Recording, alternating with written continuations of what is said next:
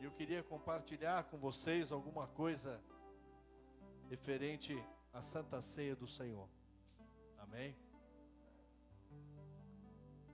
E o tema dessa palavra que eu vou estar dando hoje é julgando para não ser julgado. Amém? Vamos abrir lá no livro de 1 Coríntios, capítulo 11, versículo 23 até o 32. E foi mais rápido que vocês aí na Bíblia. Hein? Diz assim: Porque eu recebi do Senhor o que também vos ensinei, que o Senhor Jesus, na noite em que foi traído, tomou o pão e, tendo dado graças, o partiu e disse: Tomai comei isto é o meu corpo, que é partido por vós. Fazei isto em memória de mim. Semelhantemente também, depois de cear, tomou o cálice, dizendo: Este cálice é o novo testamento no meu sangue. Fazei isso todas as vezes que beberdes em memória de mim. Porque todas as vezes que comerdes este pão e beberdes este cálice, anunciais a morte do Senhor até que venha. Portanto, qualquer que comer este pão ou beber o cálice do Senhor indignamente, será culpado do corpo e do sangue do Senhor. Examine-se, pois, o homem a si mesmo, e assim coma deste pão e beba deste cálice. Porque o que come e bebe indignamente, come e bebe para sua própria condenação, não discernindo o corpo do Senhor. Por causa disto, há entre vós muitos fracos e doentes, e muitos que dormem. Porque se nós nos julgássemos a nós mesmos, não seríamos julgados. Mas quando somos julgados, somos repreendidos pelo Senhor, para não sermos condenados com o mundo. Amém, queridos? É uma palavra muito clara e ela tem assim alguns pontos muito importantes que nós vamos juntos meditarmos aqui nesta noite. A maioria das pessoas que eu conheço tem medo ou pelo menos não gosto do termo julgamento. Ninguém gosta disso, né? Porém, a palavra de Deus declara indistintamente todos nós seremos julgados. Todos nós. Fala para quem está do teu lado, não tem jeito, viu? Lá em Apocalipse 20 diz assim: E vi um grande trono branco, e que estava sentado sobre ele, de cuja presença fugiu a terra e o céu e não se achou lugar para eles. E viu os mortos, grandes e pequenos, que estavam diante de Deus, e abriram-se os livros, e abriu-se outro livro, que é o da vida, e os mortos foram julgados pelas coisas que estavam escritas nos livros, segundo as suas obras. E deu o mar os mortos que nele havia, e a morte e o inferno deram os mortos que neles haviam, e foram julgados cada um segundo as suas obras. E a morte e o inferno foram lançados no lago de fogo. E esta é a segunda morte. E aquele que não foi achado, escrito no livro da vida, foi lançado no lago de fogo. Apocalipse 20, de 11 a 15, querido. E é interessante que quando nós lemos isso, a gente fica pensando, e agora? Como é que eu faço? Que, que eu vou fazer diante de uma situação dessa? Fala para quem está do teu lado, a única forma de passar ileso por esse julgamento é ter a marca do sangue de Jesus. Se você tem, você vai estar ileso.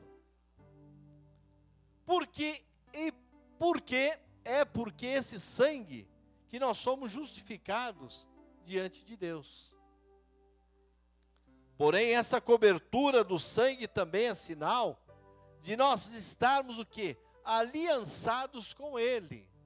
Não adianta somente é, eu estar, não, eu estou bem, eu estou ótimo, né? Eu venho à igreja, eu faço jejuns, eu oro, mas você não está realmente numa aliança com Jesus. É esta aliança que nós temos que ter o tempo todo.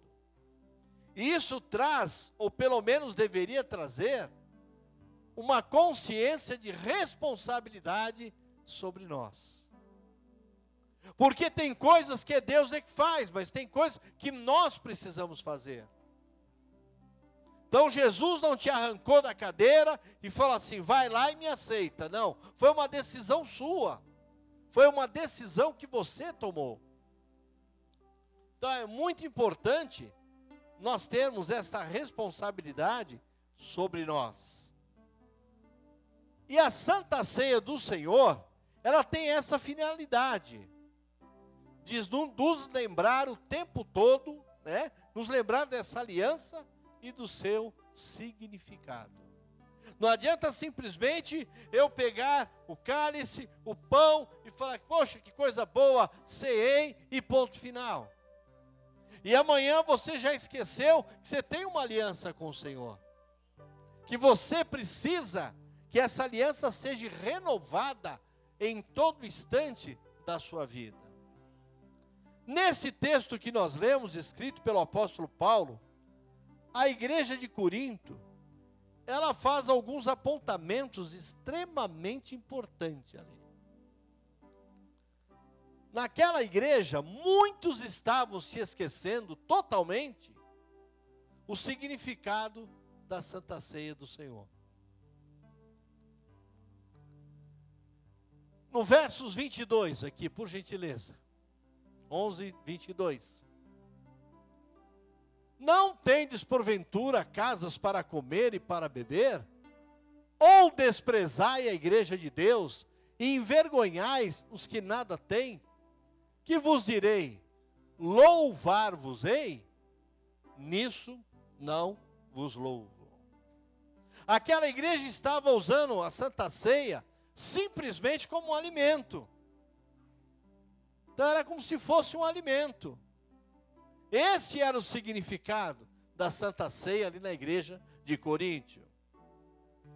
Havia os que utilizavam, queridos, da Santa Ceia para se embriagar, versos 21.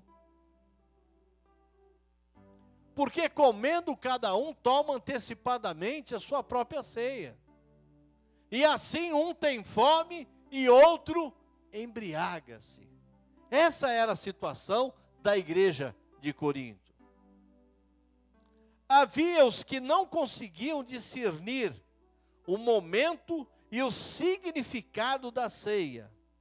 E por isso estavam sofrendo o quê? Consequências. Versículo 29 e 30.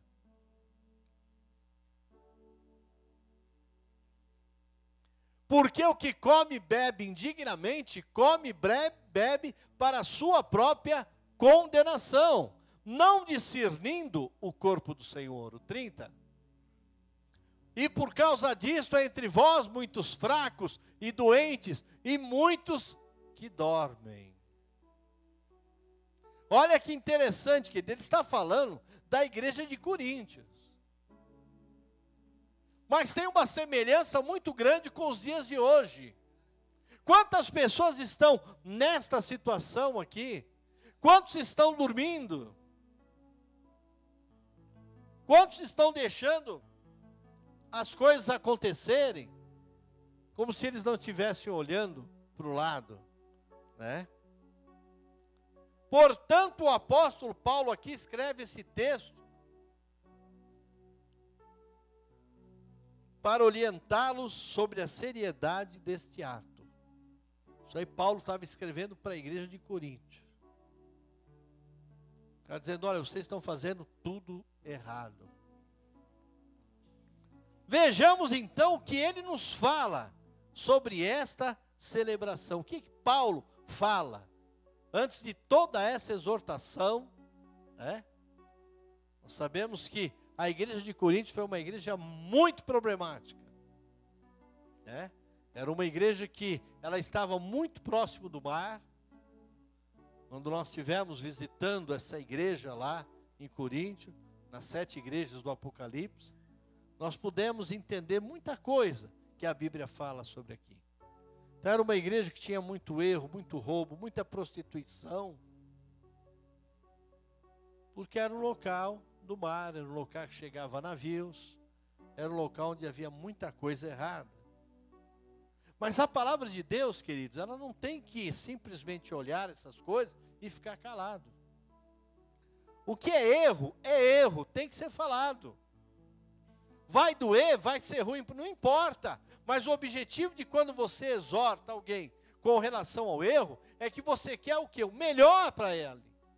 O melhor para aquela pessoa. É como o pai que corrige o filho. Então ele está corrigindo, ele está corrigindo o tempo todo. Ele vai corrigir. Não é porque ele não ama, não é porque ele deixou de gostar, mas ele deixou de passar a mão na cabeça e falar: não, você está certo, meu filho, quando você está errado. E é o que Paulo estava fazendo aqui com a igreja. E veja o que, que ele fala, o que, que ele nos ensina com relação a esta celebração, a Santa Ceia do Senhor. Versos 24 e 25 aí.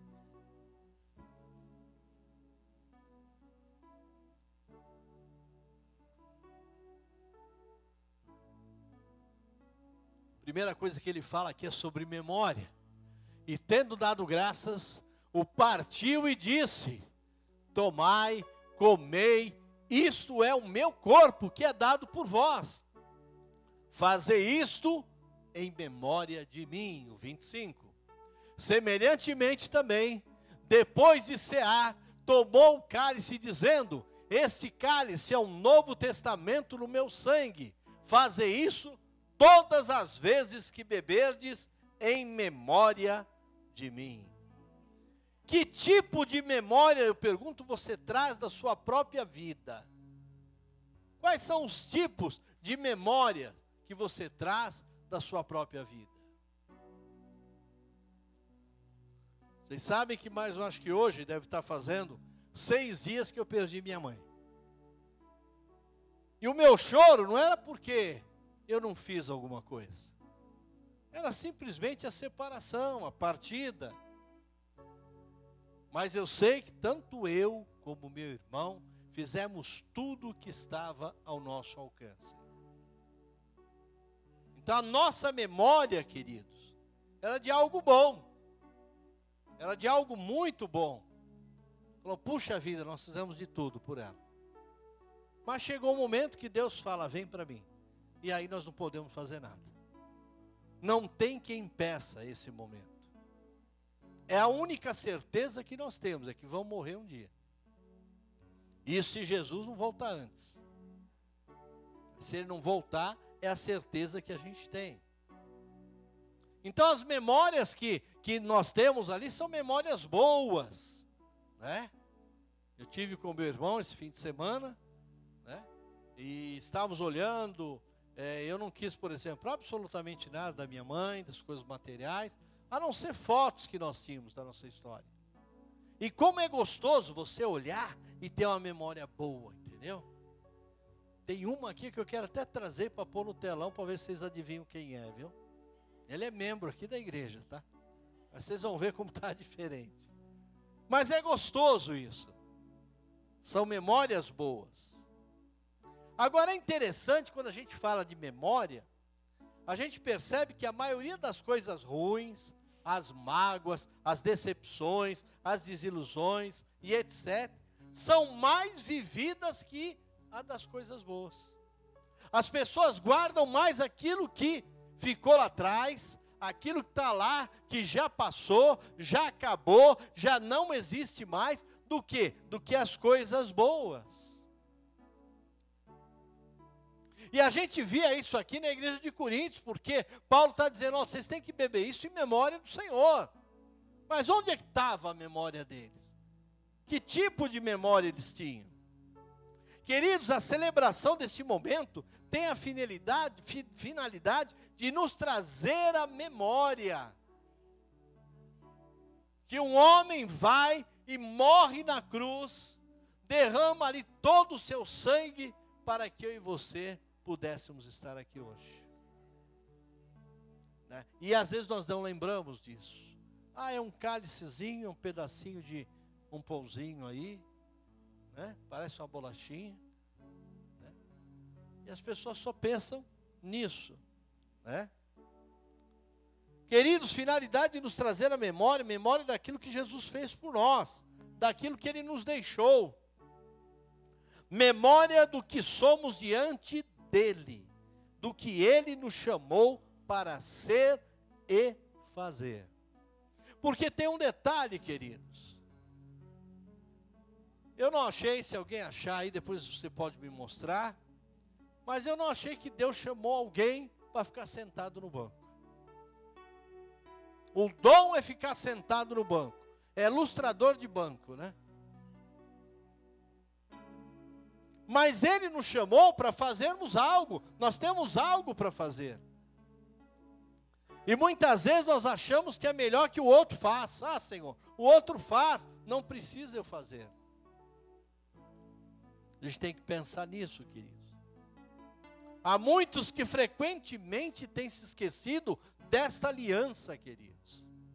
A aliança não é com a sua igreja, não é com o seu pastor, mas a aliança que você nunca pode se esquecer é com o Senhor Jesus.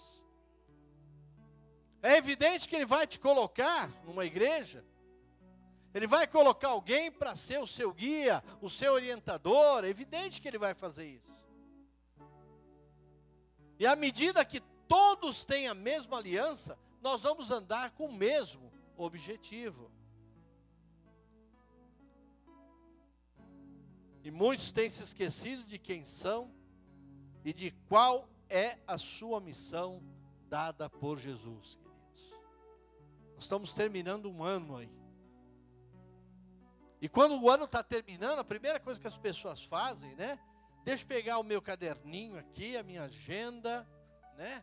Meu caderninho de anotação e ver tudo o que eu fiz, o que eu não fiz, o que aconteceu de bom, o que eu esperava, né? Queridos, Jesus é muito mais que isso.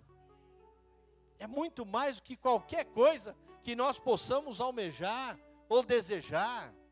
Ele diz: busca primeiro o meu reino e as outras coisas eu acrescento. Então ele vai acrescentar na sua vida. Você vai ser abençoado, nada vai te faltar. Por quê? Porque o Senhor cuida daquilo que é dele. E quando nós esquecemos dessa aliança, queridos, nós acabamos de por quebrá-la. Se eu esqueço da aliança que eu tenho com Jesus, eu quebro esta aliança. E perdemos o que? A cobertura do sangue de Jesus sobre a nossa vida. E nós esquecemos disso. É algo tão rotineiro, é algo tão. Não, nós esquecemos disso. Uma outra coisa que a gente aprende aqui, além da memória, é o selo, versos 25, Palmeiras.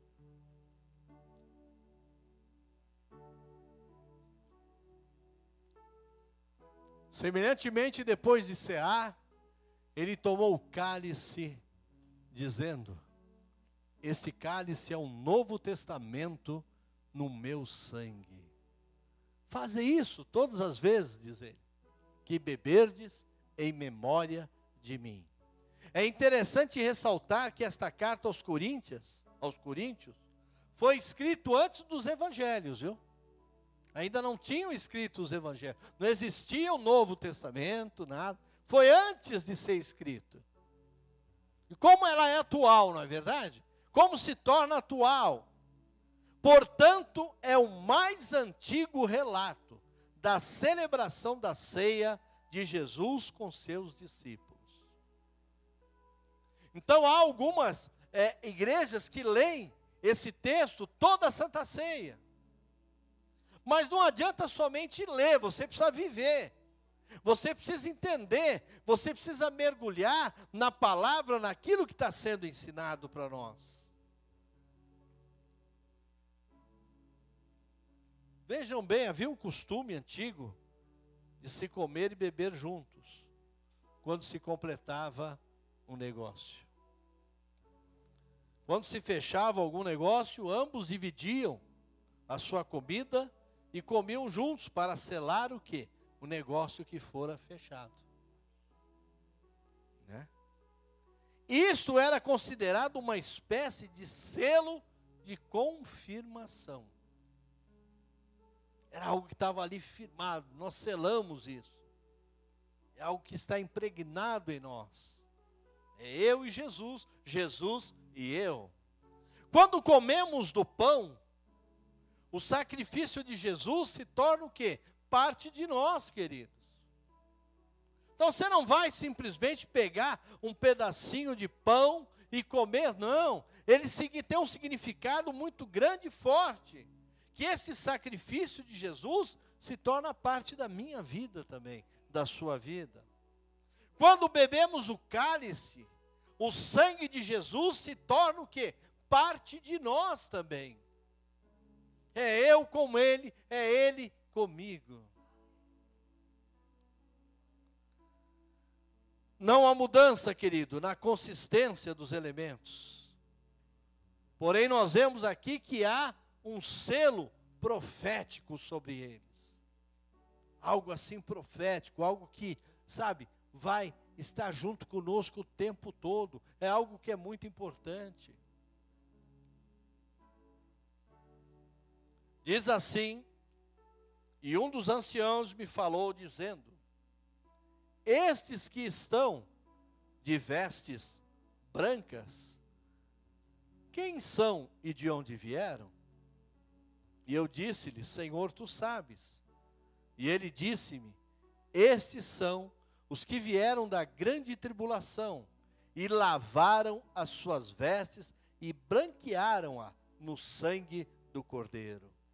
Por isso estão diante do trono de Deus e servem de dia e de noite no seu templo, e aqueles que estão assentados sobre o, o trono os cobrirá com a sua sombra. Apocalipse 7, 13 a 15. Queridos, esta aliança nos cela para o dia da redenção. Amém?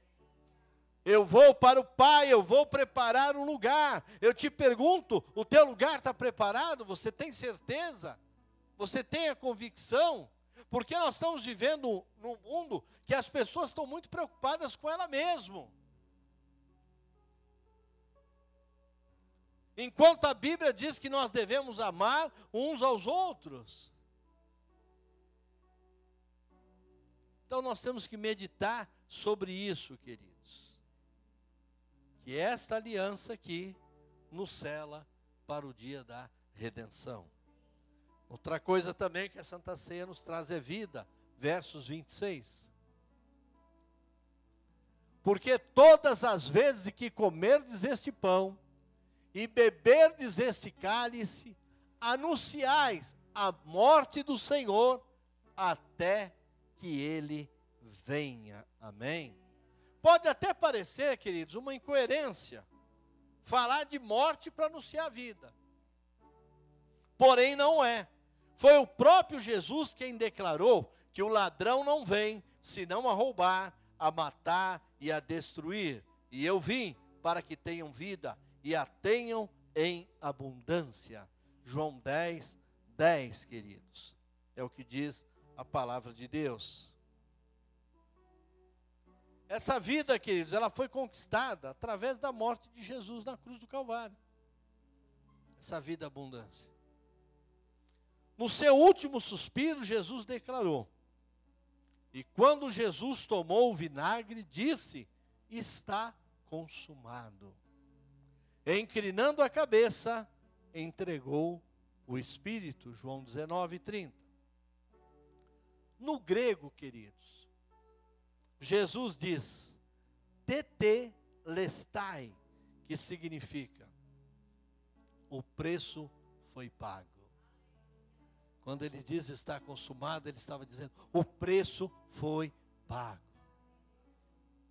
Você já não deve absolutamente mais nada mas o preço foi pago. Portanto, na morte de Jesus, a nossa dívida foi o que? Foi paga. Aleluia! A sua vida, a sua dívida, minha dívida, ela foi paga. Jesus comprou a nossa dívida através do seu derramar de sangue, queridos. E o objetivo qual era? Trazer para nós vida e vida abundante. E é bom lembrar que essa vida abundante é aqui, queridos, porque lá no céu ela já vai ser abundante. Há dois elementos para se destacar aqui. Primeiro, aquele que diz respeito à salvação, e aqueles que não têm salvação, que não possuem suas vidas lavadas e remidas pelo sangue do Cordeiro. Sua vida é lavada e remida pelo sangue do Cordeiro? Dois, amém? Amém ou não amém? Isso, deixa o diabo escutar. O diabo não pode ler teu pensamento, mas ele escuta o que você fala. Segundo, é o que diz respeito à vida abundante para aqueles que já têm essa salvação. Quantos há que declaram estar sobre esta aliança, mas porém vivem longe dessa realidade? E se vive longe desta realidade, algo está muito errado. E também a Santa Ceia representa julgamento. Versículos 28, 29 até o 31.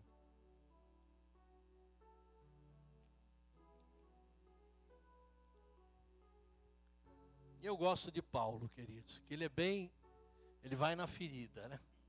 E ele diz assim: examine-se, pois, o homem a si mesmo, e assim coma deste pão e beba deste cálice. Só um segundinho, no 28 aí. Ele está dizendo que o homem deve se examinar, e é para comer desse pão e beber desse cálice, porque se ele não fizer isso, ele está quebrando que? Aliança com o Senhor. E muitas vezes as pessoas pegam se examinam, se acham ali totalmente impuras e falam: Eu não vou participar da Santa Ceia. E quando você faz isso, você está dando ponto para o inimigo, ele está dizendo: Olha lá.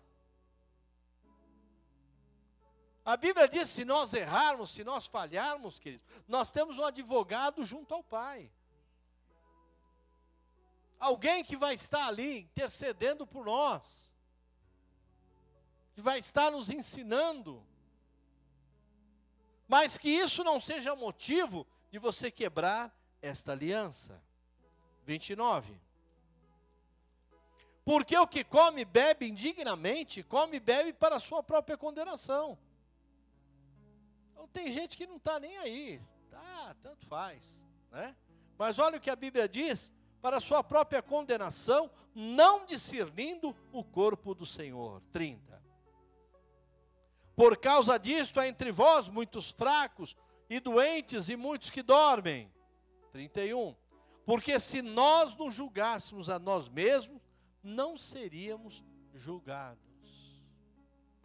Então o homem às vezes tem maneira dele mesmo se julgar, dele mesmo se condenar, dele mesmo se colocar numa posição.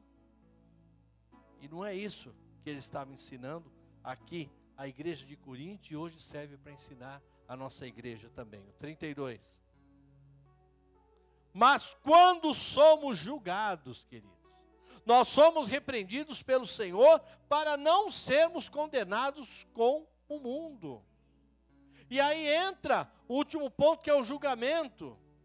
Temos falado muitas vezes que esse memorial da ceia não é simplesmente um ritual. Como muitos fazem não é um ritual, é algo muito maior que isso. Porém, parece-nos, na igreja de Corinto, que a Santa Ceia havia se tornado o quê? Um ritual para eles. Era como se fosse um ritual. Faz isso, faz aquilo, fiz, está pronto. Né? Algo que aqueles irmãos praticavam sem discernir ou entender o que realmente era. E essa prática estava trazendo que consequências sérias na vida deles. Olha o versos 30 lá. Olha a consequência séria na vida deles. Por causa disso, há entre vós muitos fracos. Quantas vezes, queridos, alguém me procura e fala, mas apóstolo, estou me sentindo tão fraco. Eu queria até fazer alguma coisa, mas estou me sentindo fraco.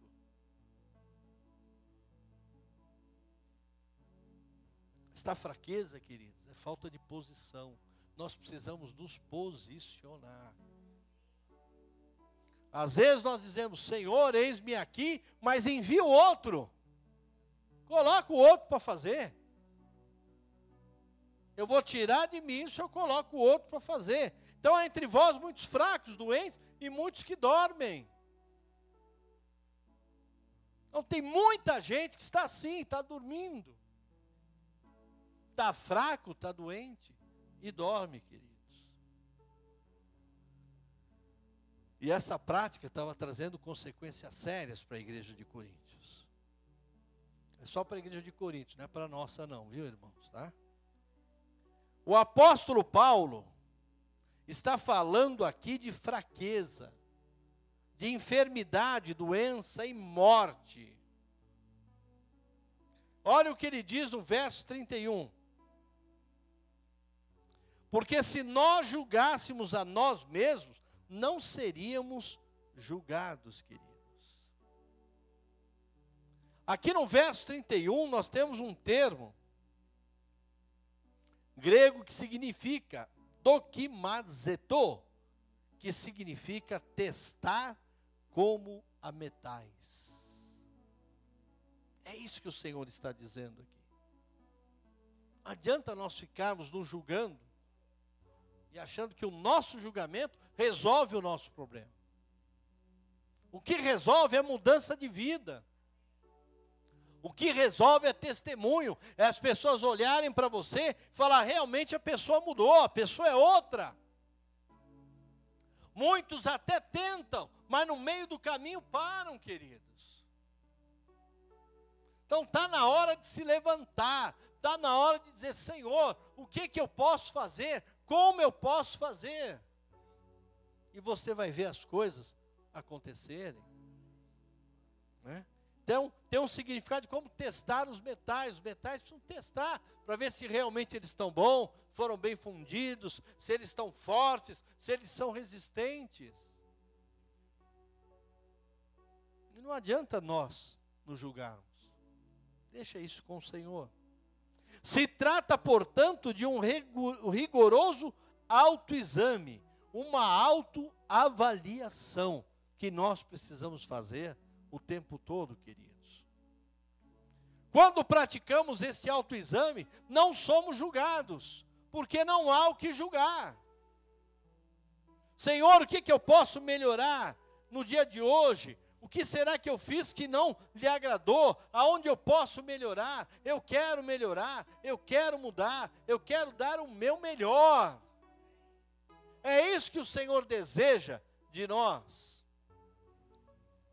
Porque, se não há o que julgar, estamos sempre sarados, renovados, saudáveis, dispostos e santos para servir diante do nosso Senhor. Amém, queridos? É isso que o Senhor deseja de cada um de nós. E eu quero, para terminar aqui, a Santa Ceia é algo que precisa ser praticado com consciência. E hoje é uma consciência dominada pelo Espírito Santo de Deus. O consolador, aquele que ele falou: Olha, eu vou deixar ele com vocês. Ele estará o tempo todo com vocês. A Santa Ceia precisa nos fazer lembrar quem somos e o que Jesus fez por nós. Qual é a memória que nós tomos, temos? O que eu sou e o que Jesus fez por mim, pela minha vida. A ceia é um selo do sacrifício de Jesus Cristo de Nazaré por nós. Ele selou, é algo que está selado. A ceia anuncia uma morte que nos trouxe vida, e vida em abundância. A ceia nos conduz, queridos, a uma autoavaliação para lançarmos fora tudo o que tem tentado constantemente quebrar a aliança que nós temos com o Senhor Jesus. É como se fosse algo ali que nós, ao tomarmos, falamos: puxa, Senhor, eu vou me examinar, como diz a tua palavra ali aos Coríntios. Mas eu quero lançar fora tudo que tem tentado constantemente quebrar a aliança que eu tenho com Jesus. E como isso é importante para nós, queridos. Podemos participar da Santa Ceia. E eu quero aproveitar dizer que você precisa estar aqui sempre. Sempre que você pode, venha. Faça o possível para estar recebendo, estar louvando, estar em comunhão. Isso tudo faz parte. Não é só no dia da Santa Ceia, mas em todos os dias que for possível para você. Porque tem uma coisa, Deus sabe se você pode estar ou se você não pode estar. Hoje com a internet está muito fácil, eu não sei nem se está transmitindo, acho que não, tá? Está transmitindo. Eu procurei, não achei, falei, acho que não, não conseguiram. Onde foi transmitido também? Não recebi link, então. Teve alguma coisa errada aí. Ainda falei para minha esposa, eu não pude assistir porque não foi transmitido. Né? E hoje aqui eu cheguei, procurei também para ver, ia perguntar para o Cláudio, né?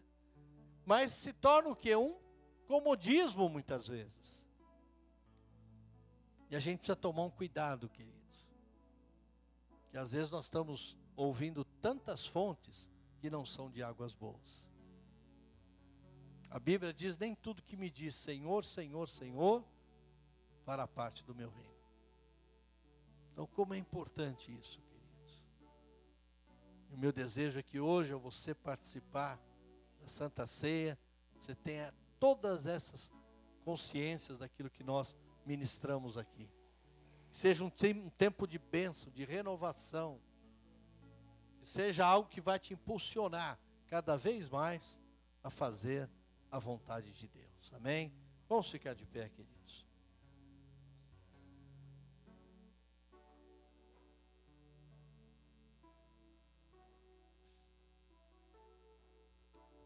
Curve a sua cabeça, feche seus olhos, Pai. Nós queremos te dar graça, Senhor, por tudo aquilo que a tua palavra nos revela, Senhor. E que muitas vezes nós lemos, lemos, lemos e passamos despercebidos, Senhor. Hoje é uma noite, Senhor, especial. É a noite de nós cearmos. De nós estarmos declarando: Eu tenho uma aliança contigo. E o Senhor tem uma aliança comigo, Pai. Então, que seja verdadeiramente um tempo de bênção, de mudança, Senhor, para cada um de nós, Senhor. Que a Santa Ceia venha nos trazer vida, venha nos trazer renovo, venha abrir os nossos olhos, ó Pai. Venha destravar, Senhor, muitas vezes aquilo que está travado dentro de nós. E nós muitas vezes não sabemos Eu aprendi uma coisa: quando nós achamos que fazemos muito para o Senhor, nós não fazemos nada. Porque quando nós estamos trabalhando para o Senhor, fazendo as coisas para o Senhor, nós não temos tempo de pensar se é muito ou se é pouco. Nós estamos fazendo porque esta é a vontade dEle. Então, Senhor, que Teu Espírito Santo ministre sobre a vida de cada um, Senhor. E que sejamos todos abençoados no nome poderoso de de Jesus. Amém e amém, Jesus. Amém, queridos.